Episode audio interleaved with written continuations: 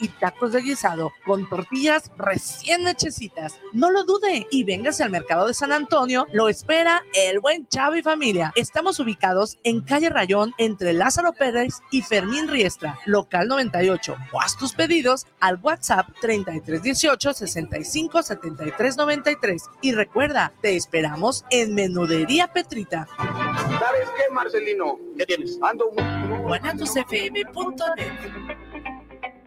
los comentarios vertidos en este medio de comunicación son de exclusiva responsabilidad de quienes las emiten y no representan necesariamente el pensamiento ni la línea de guanatosfm.net.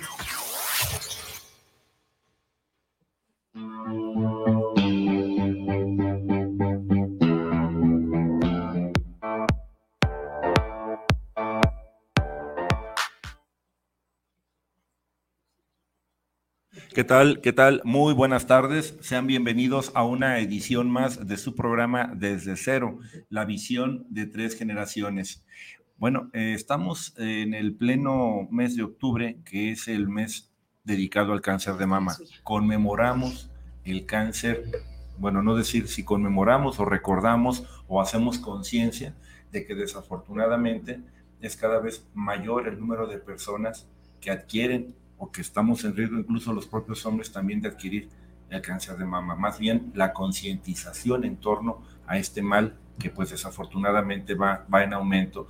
Eh, bueno, pues primero empezamos con las damas. Claro. Michelle, buenas tardes, ¿cómo estás? Hola, muy buenas tardes. Gracias por estar aquí con nosotros en una misión más de su programa, en este tercer programa del mes rosa, que hoy trataremos el tema de la reconstrucción mamaria y es para mí un honor presentar a la doctora Gabriela Charles, quien nos ha acompañado en, otras actividades del colectivo, quien es una mujer con una calidez humana increíble, una mujer que siempre está dispuesta a compartir y hoy nos va a compartir su experiencia y, y esperemos que lo disfruten, tanto como nosotros, yo sé que lo vamos a disfrutar.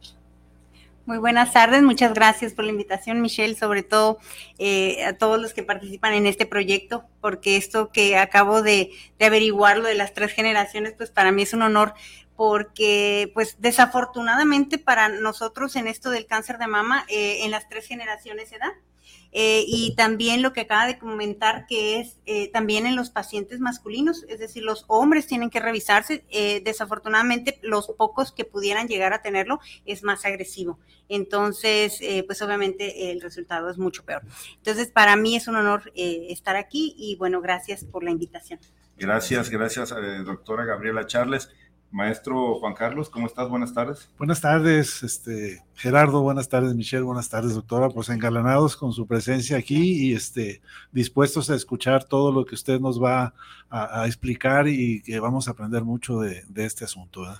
En esta ocasión, aquí con Michelle, nos ponen unos temas bien, para bueno, complejos, pero, pero muy de conciencia, muy de concientización. La reconstrucción mamaria ¿Qué es la reconstrucción mamaria? Bueno, está aquí con nosotros la especialista. Para aquellas mujeres que han enfrentado esta enfermedad, que son sobrevivientes del cáncer de mama, eh, pues casi pues estaría dedicado el programa en este día. Hay que recordar que ayer, 19 de octubre, fue el Día Mundial para recordar el Día del Cáncer de Mama, la lucha contra el cáncer de mama.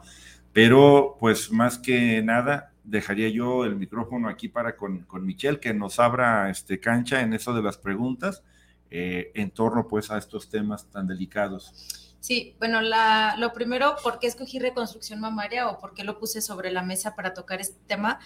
Porque creo que es algo muy importante que entendamos que la reconstrucción mamaria no es una cuestión estética en nosotras las mujeres que padecemos el cáncer de mama, sino que de acuerdo a la Organización Mundial de la Salud, un paciente con cáncer termina su proceso hasta que se encuentra lo más parecido a como lo inició.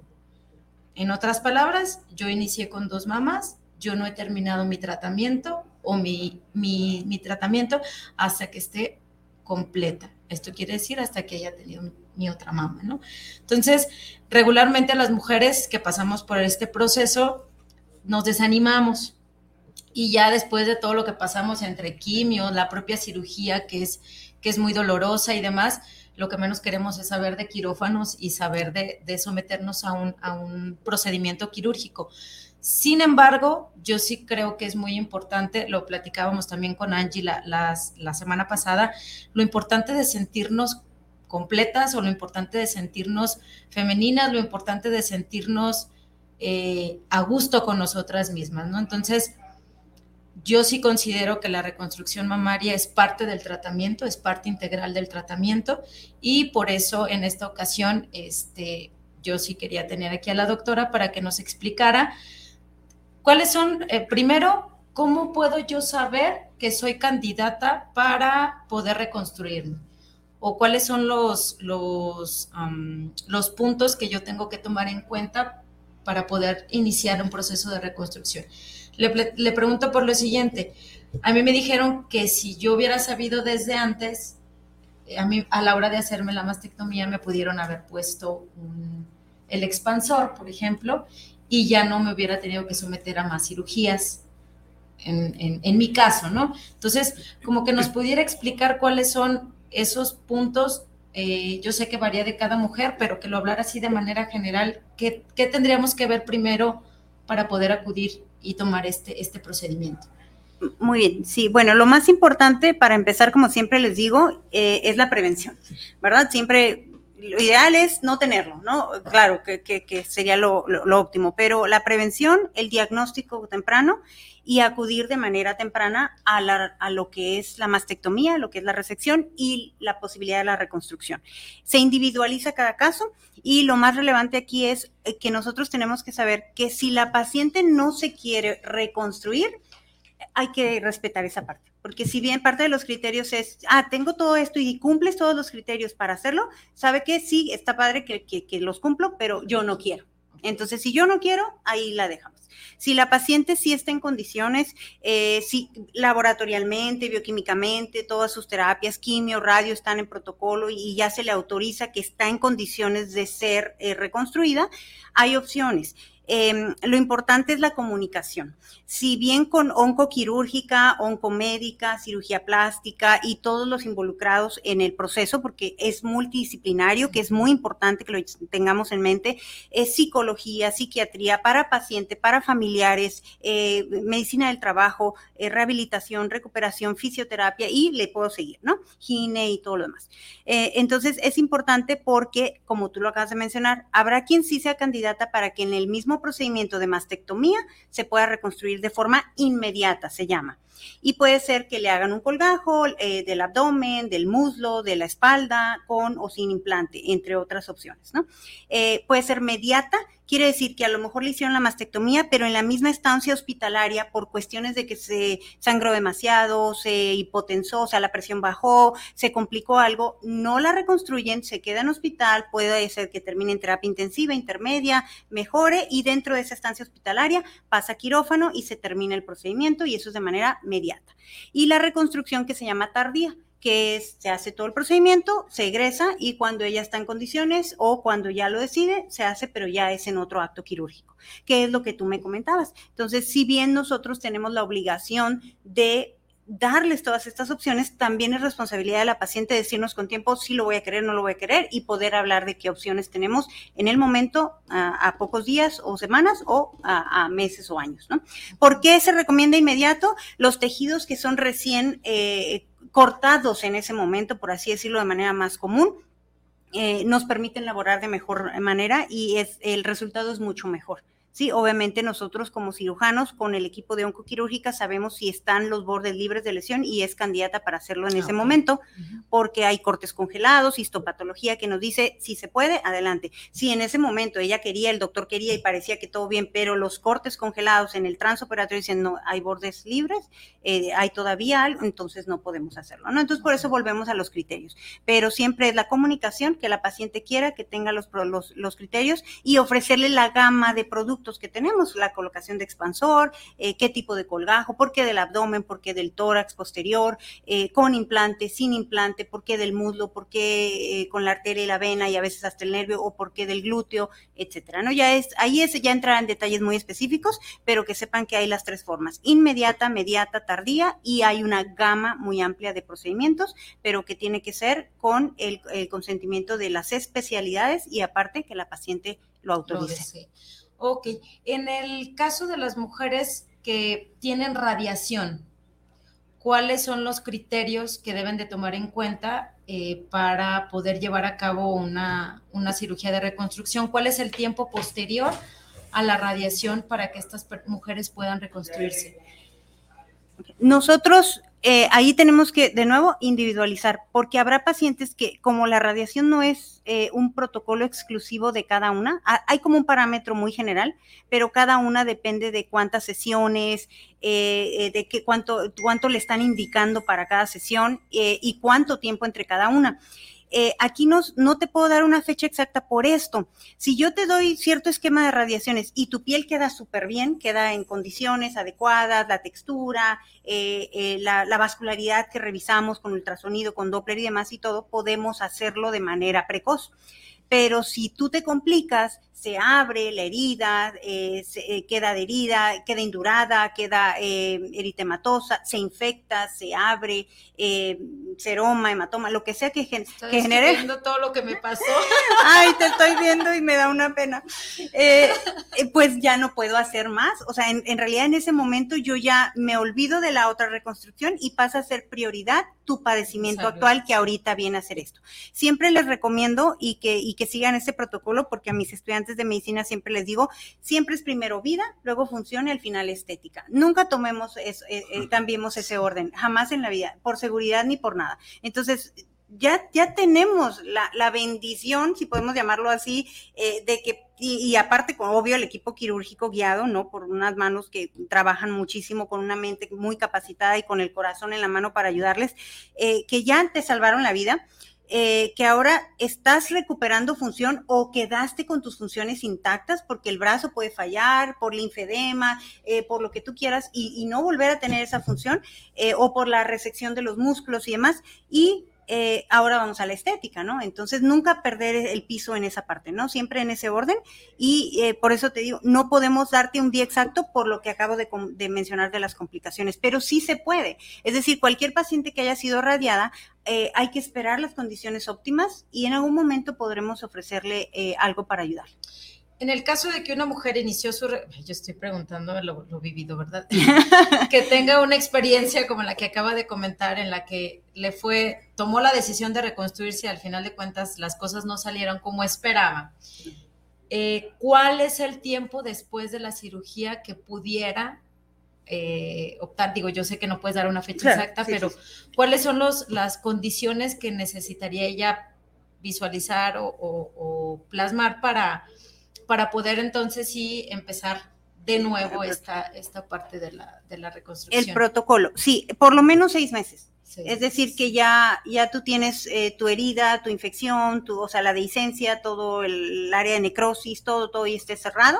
No podemos tener una infección activa, no podemos tener eh, colgajos eh, necrosados, nada de esto, ¿no? Y de ahí pedimos que seis meses mínimo por el asunto de tu hemoglobina, tu, tu, tu capacidad de respuesta a, a la lesión, eh, obviamente por los tejidos.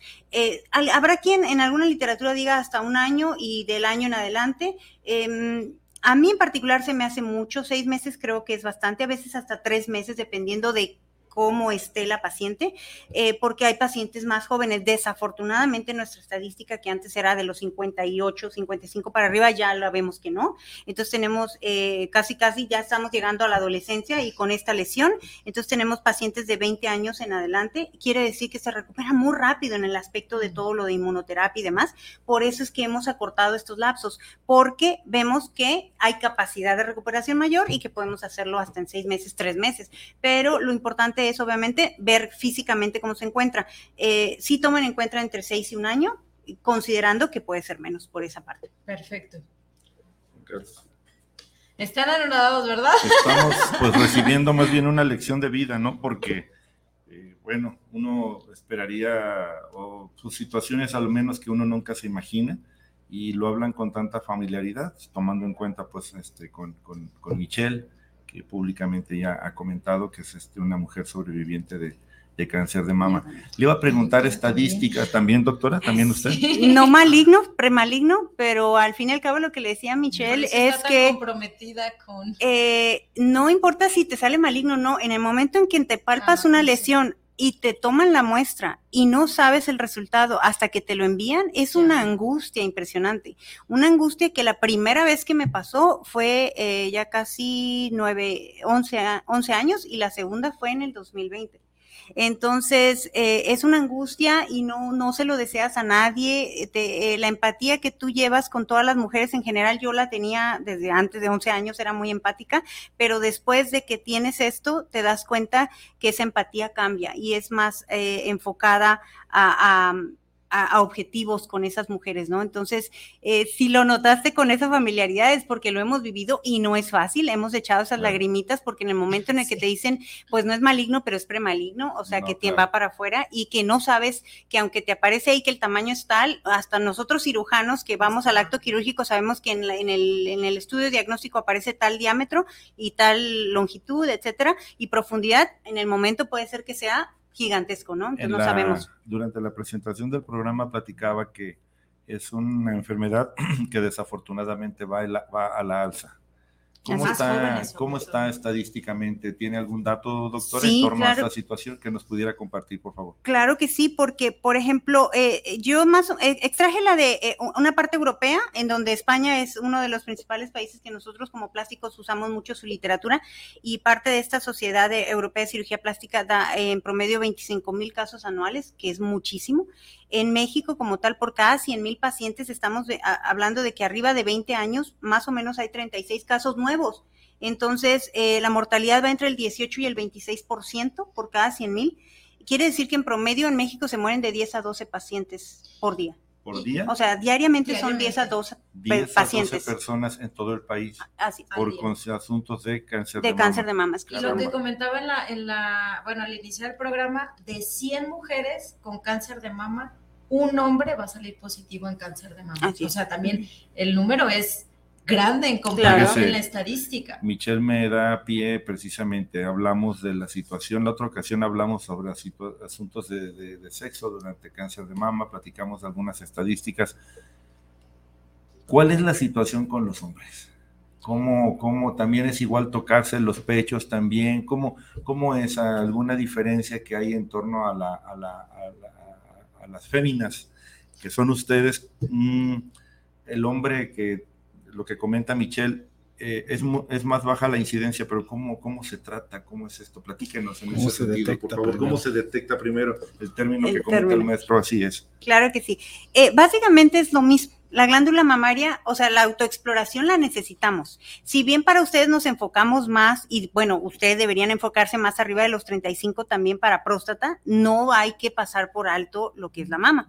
Entonces, la exploración es, es básicamente lo mismo en cuadrantes, en forma circular, y también revisar ganglios a nivel de la axila, que serían los primeros que van a dar algún cambio, y obviamente pues la misma sintomatología de pérdida de peso, todo el dolor y molestia y todo, ¿no? Pero eh, desafortunadamente, o sea, afortunadamente es menos porque pues se puede palpar más fácil. En los estudios es más eh, sencillo, por así decirlo, porque se determina un poco más fácil que en nosotras por la grasa. Y aparte, eh, porque pues por moda también los implantes mamarios, ¿verdad? que ahora no exhibimos porque no tenemos cambios, eh, o sea, no, no, no discriminamos por género o variantes, entonces puede haber implantes, ¿no? Pero sí es un poco más fácil todavía al momento para los masculinos en cuestión de detección. Pero el problema lo hace eh, que no que lo esperan no están alertas, no lo esperan, no se exploran y aparte cuando lo tocan, ah, no va a Y hacer si nada. llegan a encontrar No algo, van- no piensan que tiene No. la importancia o la gravedad. Y no en piensan que mujer. sea. Así Y dicen, es. ay, es una bolita de ser grasa, de ser no sé qué, me voy a ir con eh, tal especialidad que me lo quite, ¿no? Y no.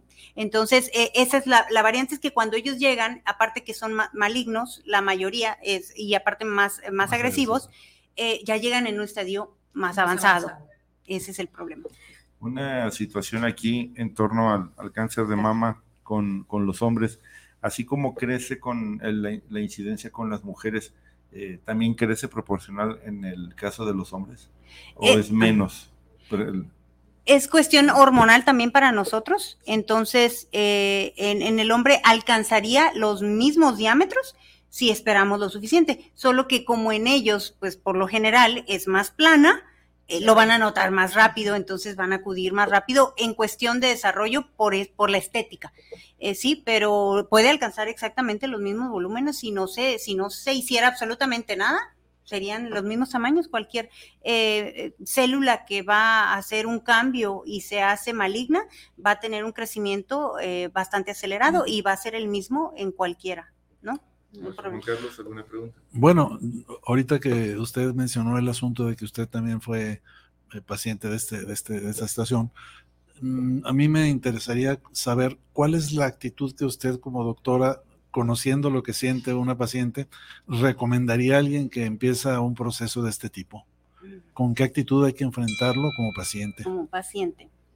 Pues así como soy yo que toda como cirujana como tal y, y, y a como estoy acostumbrada de los fregadazos que me ha dado la vida, de la fregada, porque ¿qué pasa con el cirujano? Lo mismo que cuando eh, tú tienes alguna cirugía de la vesícula. No, hacer cáncer, hacer esto y me voy a tomar tantas hormonas y esto que no le pedirías a un paciente. O cuando quedé embarazada y ya le pedí por si salía con no sé qué trisomía que se da una no sé qué en toda la vida, le pides esa también, ¿no? Porque piensas que te va a pasar todo. Y como bien en la, en la estadística de los médicos pasa, que cuando tú eres tú el paciente, eh, algo pasa, ¿no? Algo se complica o cuando es un recomendado te pasa esto, ¿no? Es estadística. Entonces, ¿qué pasa cuando yo, Gabriela Charles, como, como mujer, me detecto una tumoración? eh, y me pasó estando de vacaciones, tenía dos opciones, ponerme a llorar ahí porque estaba muy relajada, iba con mi hijo en esa ocasión exclusivamente, y dije, no, ni voy a hacer como que no me la, no me la No tomé, me las- porque si no son mis sentí. últimas vacaciones, me las voy a vivir al máximo. Y hice como que no pasó nada por esa semana, y justo fue el día llegando. Entonces dije, no, haz de cuenta que no pasó nada, no pasó nada, y sigo adelante. No, las mejores vacaciones, yo creo, porque regresando ya tenía tres ultrasonidos, eh, como cinco cirujanos, todo el mundo, eh, a lo que se enfrenta uno, ¿no? Como paciente. Olvídate del pudor, olvídate de que to- todo el mundo te va a ver y todo el mundo te va a revisar y el residente, el interno, el preinterno y si iba el de pasando el del aseo, el a ver, mire, ve por si acaso. Lo que no vio aquel, a lo mejor lo vio usted, ¿no? Exactamente. Es muy difícil y parece de broma.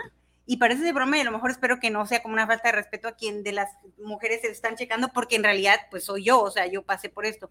Em, no es fácil, no es sencillo como médico, menos como cirujana, menos porque fui cirujana general y me tocó hacer las resecciones, las mastectomías y hacer las reconstrucciones como plástica. Entonces, eh, sí es, es bastante, bastante difícil. Eh, lo que empiezas a pensar de qué voy a dejar, tengo hijos chiquitos, eh, un legado, empezar a hacer un testamento cuando nunca en la vida pensaste que lo ibas a hacer, no sé, mil cosas. Y aparte organizar tu área alrededor, ¿sí? Todo lo que va a pasar alrededor de tus procedimientos, de tus medicamentos, si tu seguro estaba en orden, lo cubría o no lo cubría, todo esto, ¿no? Y, el, y lo que sigue después. Eh, todo lo que sabes que va a pasar, una cirugía, dos, tres, cuatro, eh, estudios y demás. Tan sencillo como considerar, ¿será que el seguro me quiera cubrir o no? No, ese, ese pensamiento de, bueno, ya estoy pensando en mi salud, pero tengo que pensar en lo económico. Porque al claro. final, si yo me quiero reconstruir y la finalidad del día de hoy era que yo me reconstruya, el seguro va a cubrir la reconstrucción porque no es que yo me quiera ver bonita, es que me dejaron sin una mama por cuestión de una necesidad quirúrgica. Tan sencillo es eso, ¿no? Entonces, es, es importante. No es fácil tomarlo como paciente convencional, mucho menos como cirujana, porque si piensas una catástrofe, ¿no? Una hecatombe. Yo sí quiero recalcar eso que acabo de, de mencionar. Es eso, no es que me estés haciendo un favor al reconstruirme, no, es que me tienes que dejar como empecé o lo más parecido a como, a como empecé, ¿no? Y es, es un derecho. Yo, este, siempre nos dejan esta parte de la reconstrucción mamaria como, como si fuera una cuestión estética y hasta el último, yo tengo tres años tratando de hacerlo a través de, de IMSS y no he podido porque no es una prioridad, vaya, no es, no es una cuestión prioritaria para ellos. Entonces sí es muy importante resaltar esa parte y que por fuera, esa era mi pregunta. La siguiente pregunta, ¿cuánto sale aproximadamente una reconstrucción mamaria? O bueno, primero hablemos de los tipos de reconstrucción mamaria que existen de manera general y más o menos el costo de manera privada que tiene una reconstrucción, pues porque es desde la media que te pones para poder entrar a cirugía, los medicamentos que vas a necesitar posoperatorios, el implante, el expansor y en fin, una cantidad de, cosas que se requieren para poder llegar a este fin que es la reconstrucción mamaria. Así es. Tenemos entonces como reconstrucciones los colgajos, que son nuestro pues caballito de batalla que decimos los cirujanos plásticos, porque eh, es de lo que nosotros vamos a hacer uso para poder cubrir bien sea un implante o no. ¿Por qué digo o no? Porque habrá quien diga yo no quiero tener ese volumen del implante o no tengo el dinero para comprar el implante. Sí, entre 1.500 mm. hasta 3.000 dólares al tipo de cambio del implante. Eh, sí, entonces depende. Eh, y habrá quien diga, bueno, ok, no quieres implante, no pasa nada, pero tengo el colgajo.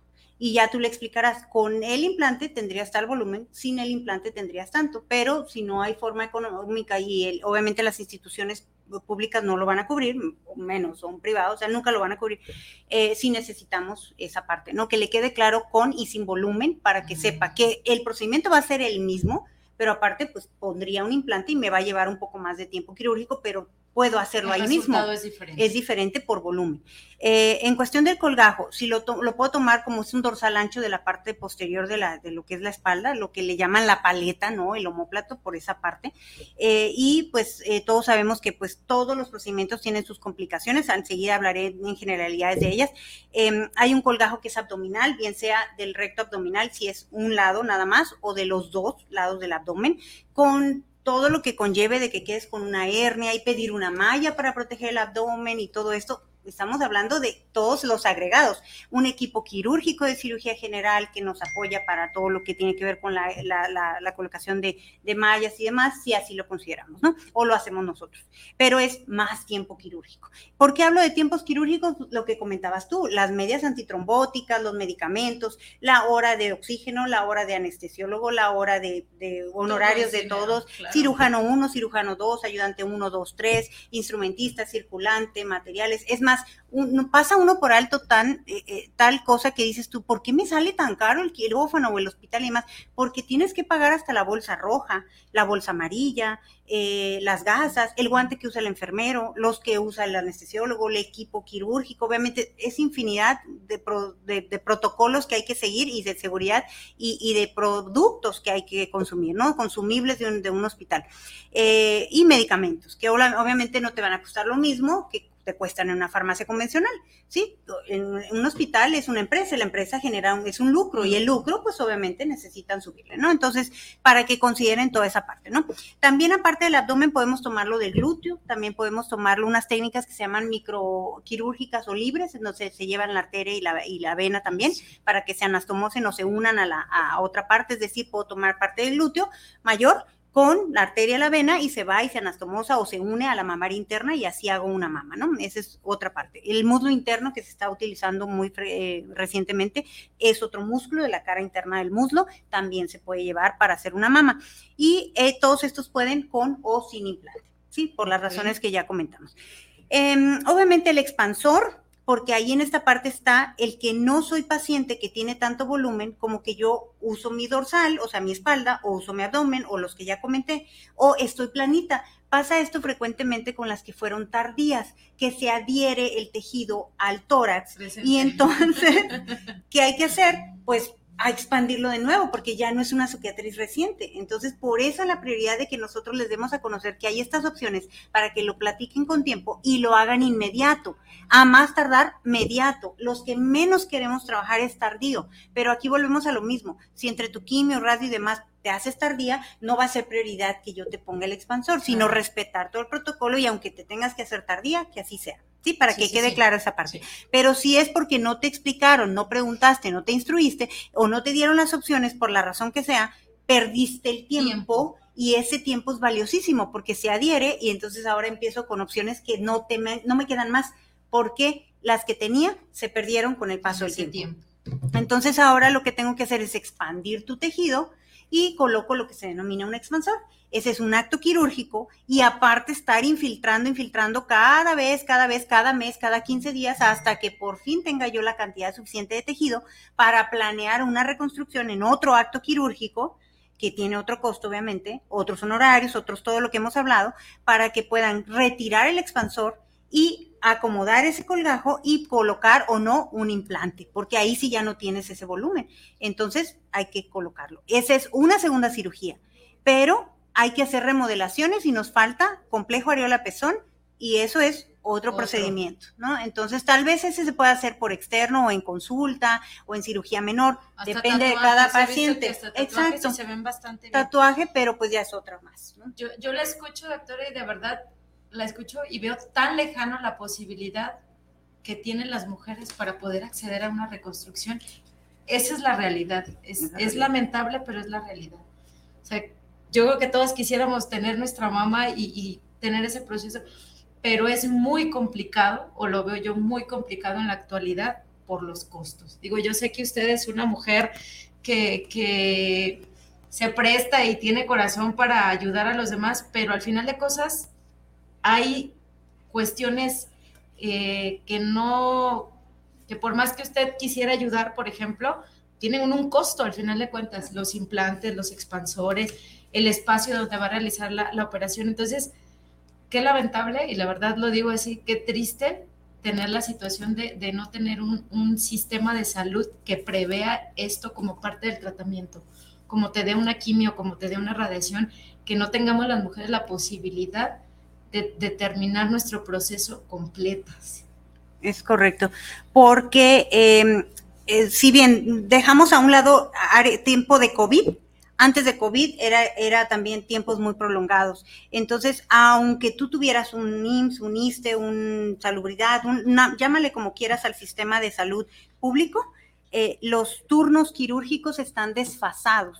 Entonces, entre que tú estás en el turno 10 y te llaman y resulta que estabas en condiciones, cuando estás en condiciones no había turno y después te pasó algo que ya cuando te llamaron ya no estabas en condiciones. Y entonces ahora ya tienes que esperar. Y cuando pudo ser inmediato, inmediato, te pasaste a tardía no por ti, sino porque la institución no tenía las condiciones para poder ayudarte. Y eso es el pan de cada día y no es solo en cirugía de reconstrucción de, para mama, sino para todas las patologías en nuestro país y sabemos cómo está nuestro sistema de salud.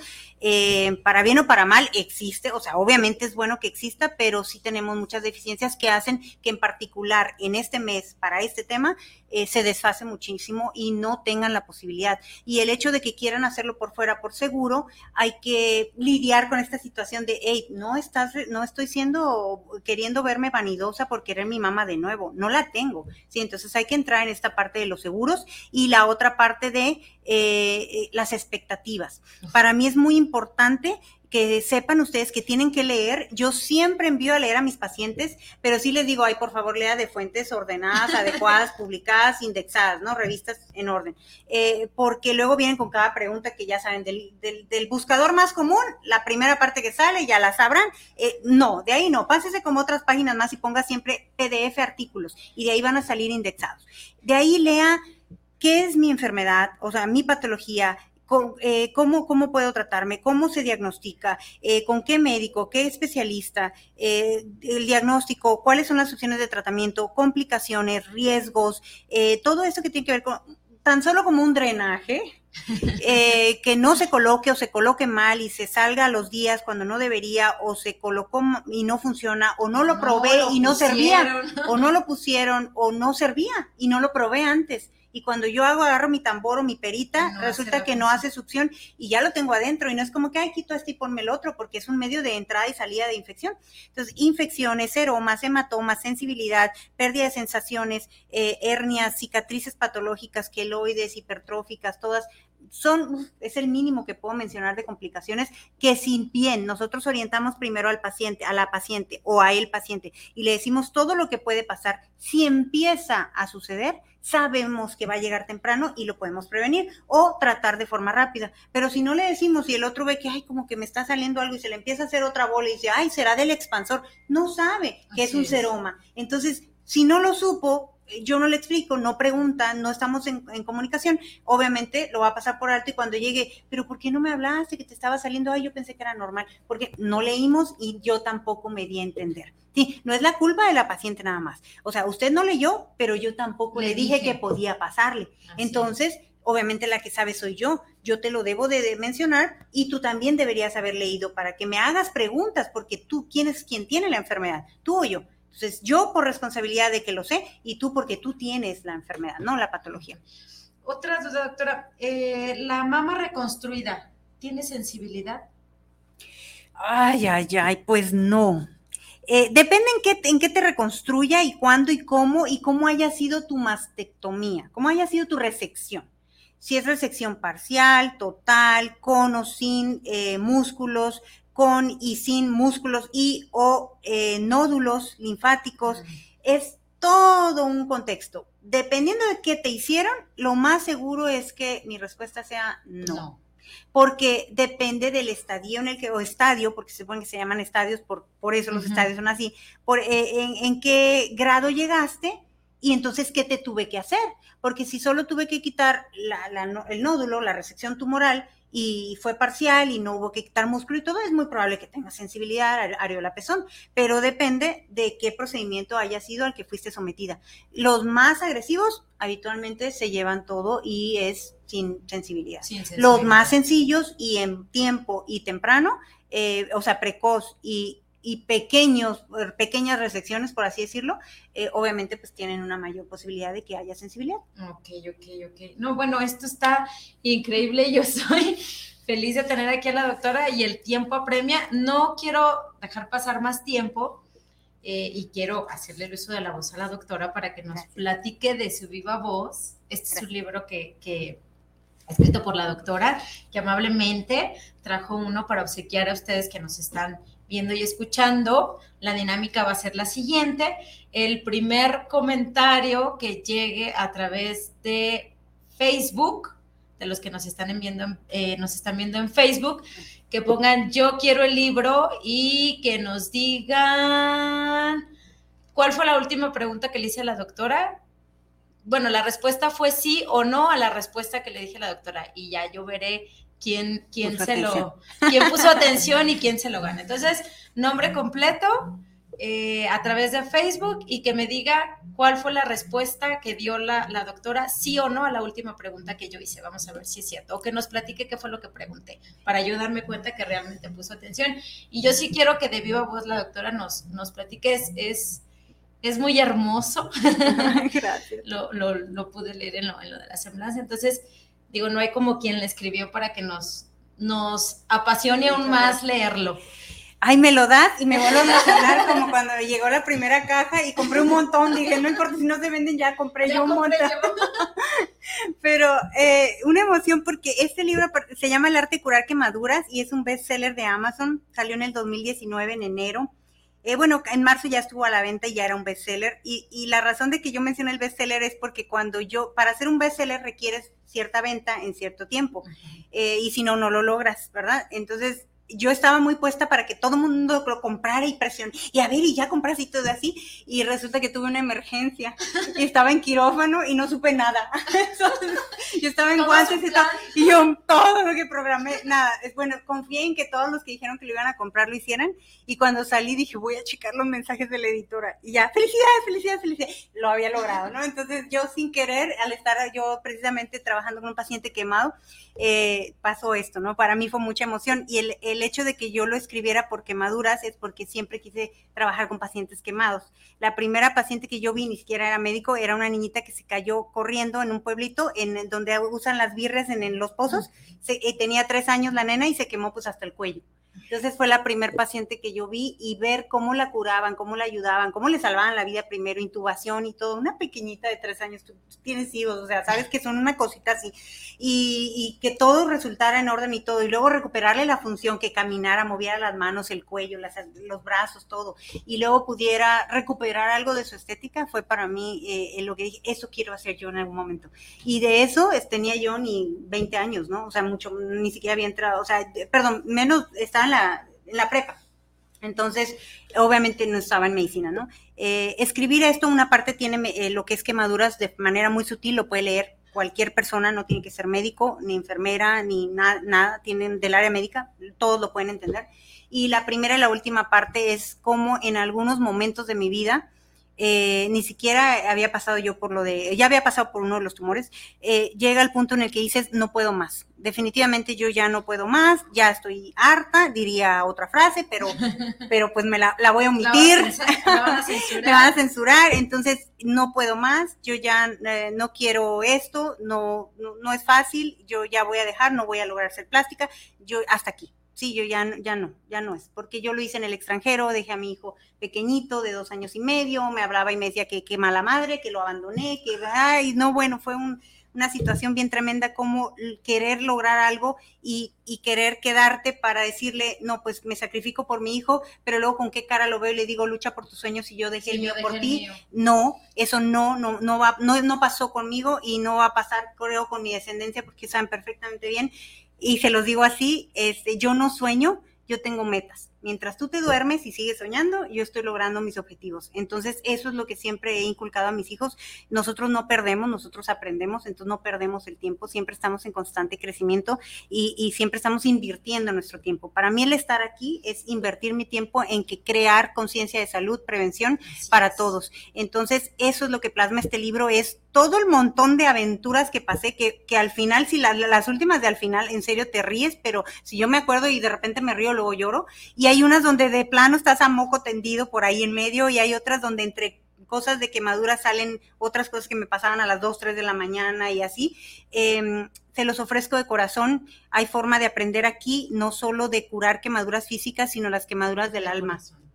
Se los recomiendo mucho y ojalá lo puedan tener a la mano. Felicidades a quien sea que se lo haya ganado. Muy bien, ahorita Y que, los que que- nos perdón. pasen. Y los que no se lo ganaron y lo quisieran comprar, ¿cómo lo encuentran? Eh, está en Amazon, bueno, yo ya lo dije y no pregunté, No, pero sí, adelante, está en adelante. Amazon como tal, el arte de curar quemaduras. Y eh, bueno, pues eh, toda esta parte de lo que tiene que ver con quemaduras, yo estoy trabajando, bueno, soy parte de la Asociación Mexicana de Quemaduras, recientemente fue el Congreso aquí internacional y el nacional eh, en, en Guadalajara, nos tocó y la verdad es que tenemos mucho déficit en todo esto, eh, todo lo que tenemos de país petroquímico, tenemos guachicoleo, tenemos quemaduras químicas, tenemos falta de sensores y, y aspersores en empresas, tenemos falta de extinguidores o están vencidos, no sabemos ni qué es un extinguidor ni qué es un extintor, de cuántos tipos hay, no sabemos absolutamente nada, de quemaduras.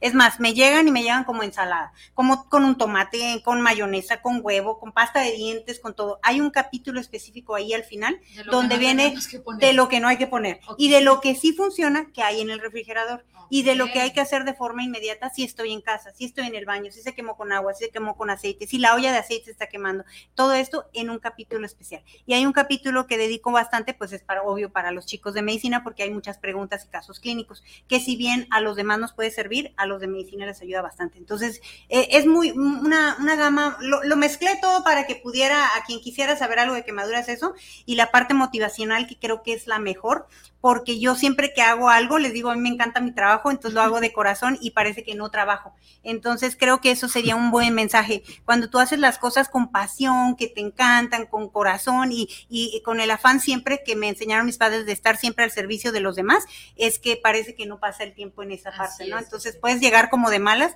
y llegar así, ay, y luego llega mi paciente y ay. Buenos días", y ya, mi sonrisote, y ya se pasó y luego, ¿en qué estaba? Ay, otra vez, ya, ¿no?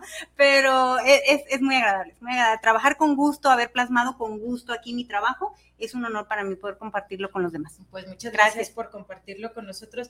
Y ya para, ya estamos casi en el, en el cierre del programa. ¿Alguien tiene alguna pregunta? Porque yo pudiera seguirme, pero yo veo a Yo los también, chicos como están como viéndonos y, Creo esta- que y ya- estas dos que están haciendo. Creo, creo que ya lo notamos. Si no me dicen, ni cuenta me doy.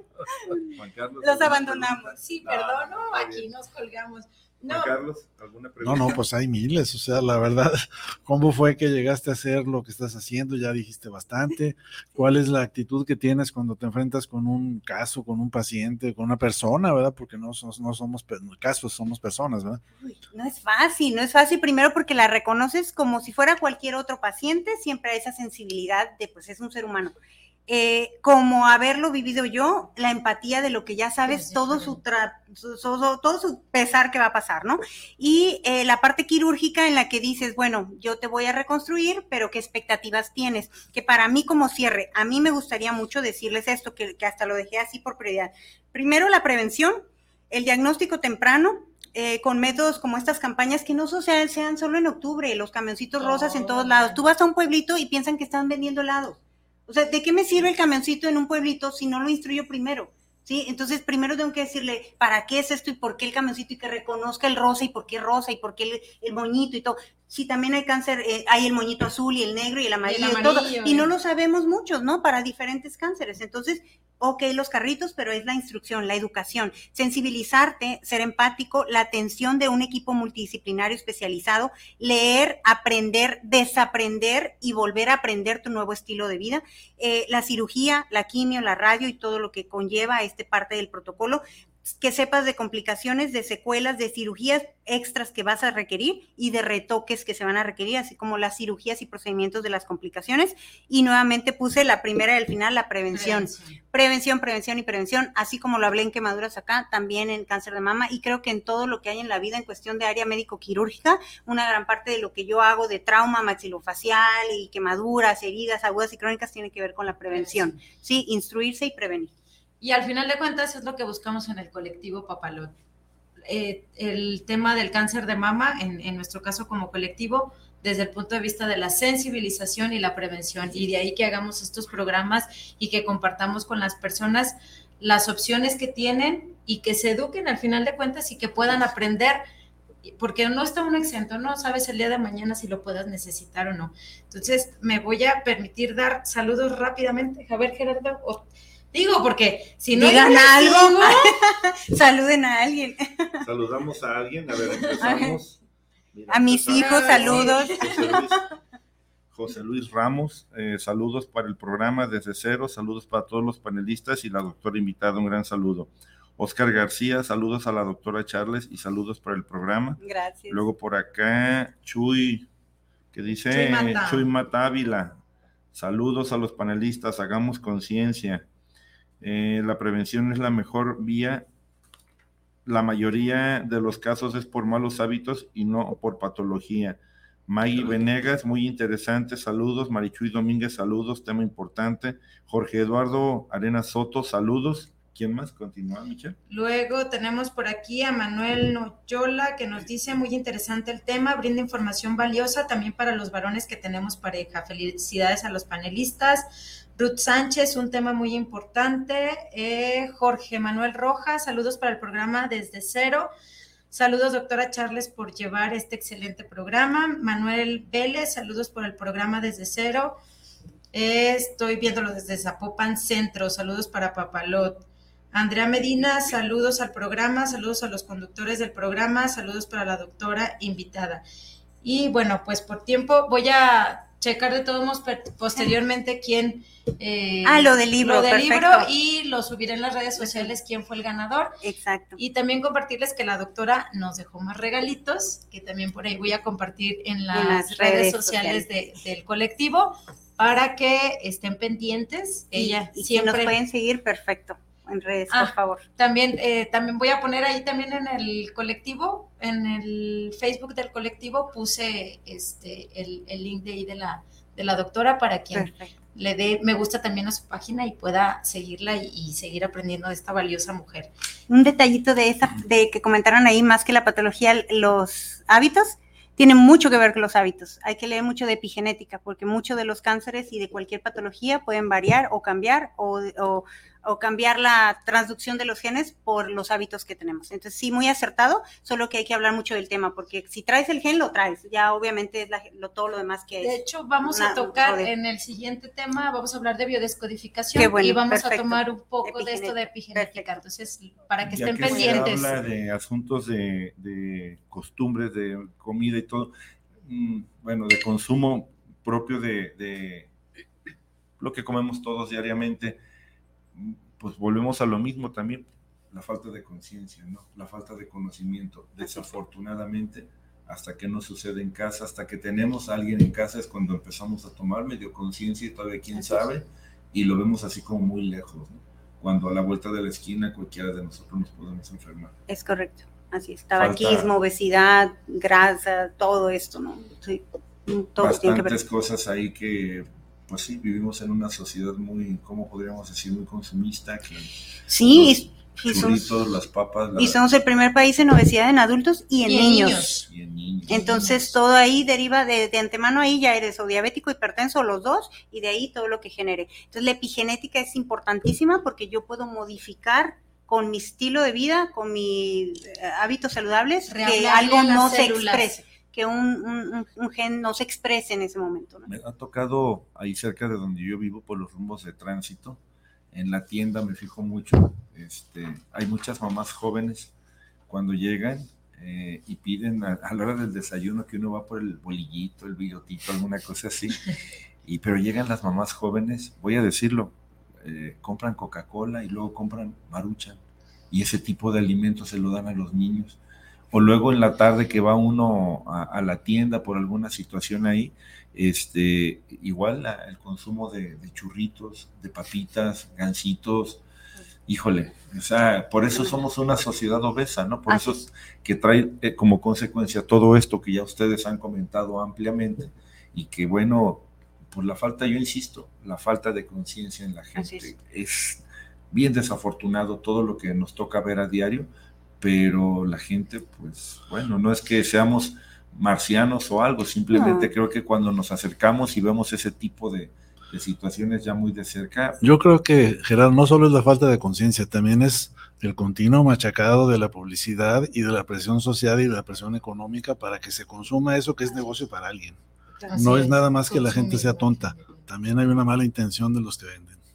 Es cierto, es cierto, el círculo ahí se cierra en ese Mercadeo, sentido y es muy desafortunado.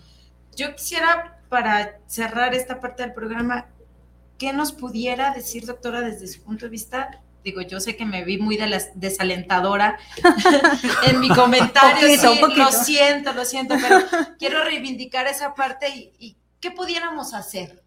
O, o cuál es el camino? O, o cómo pudiéramos hacerle para que esto de la reconstrucción no, no se vea tan lejano y tan, tan inalcanzable? Opérese. Primero No. tomar la decisión. Ay, yo muy buena gente. Opérese porque yo necesito unas vacaciones. no, no, no, no. Eh, todo con ética. Lo que siempre les digo es, eh, nadie da lo que no tiene, ¿no? Y no puedes exigir lo que tú no das. Entonces yo siempre pido un buen paciente porque yo soy una buena doctora. Y gracias a Dios ha sido así. Yo nunca he sido demandada hasta, hasta el momento. Fíjate Así que, una madera o plástico, lo que sea, doctora, no sé. me hiciste recordar, yo fui una vez, bueno, una vez me operaron de un, de un problema que yo tenía y luego tuve un síntoma parecido y fui con el doctor y bueno, ya me hizo la batería de exámenes y todo, muy buena persona y muy buen doctor, pero le digo, bueno, sí o no. Y me dice, te lo voy a decir de esta manera.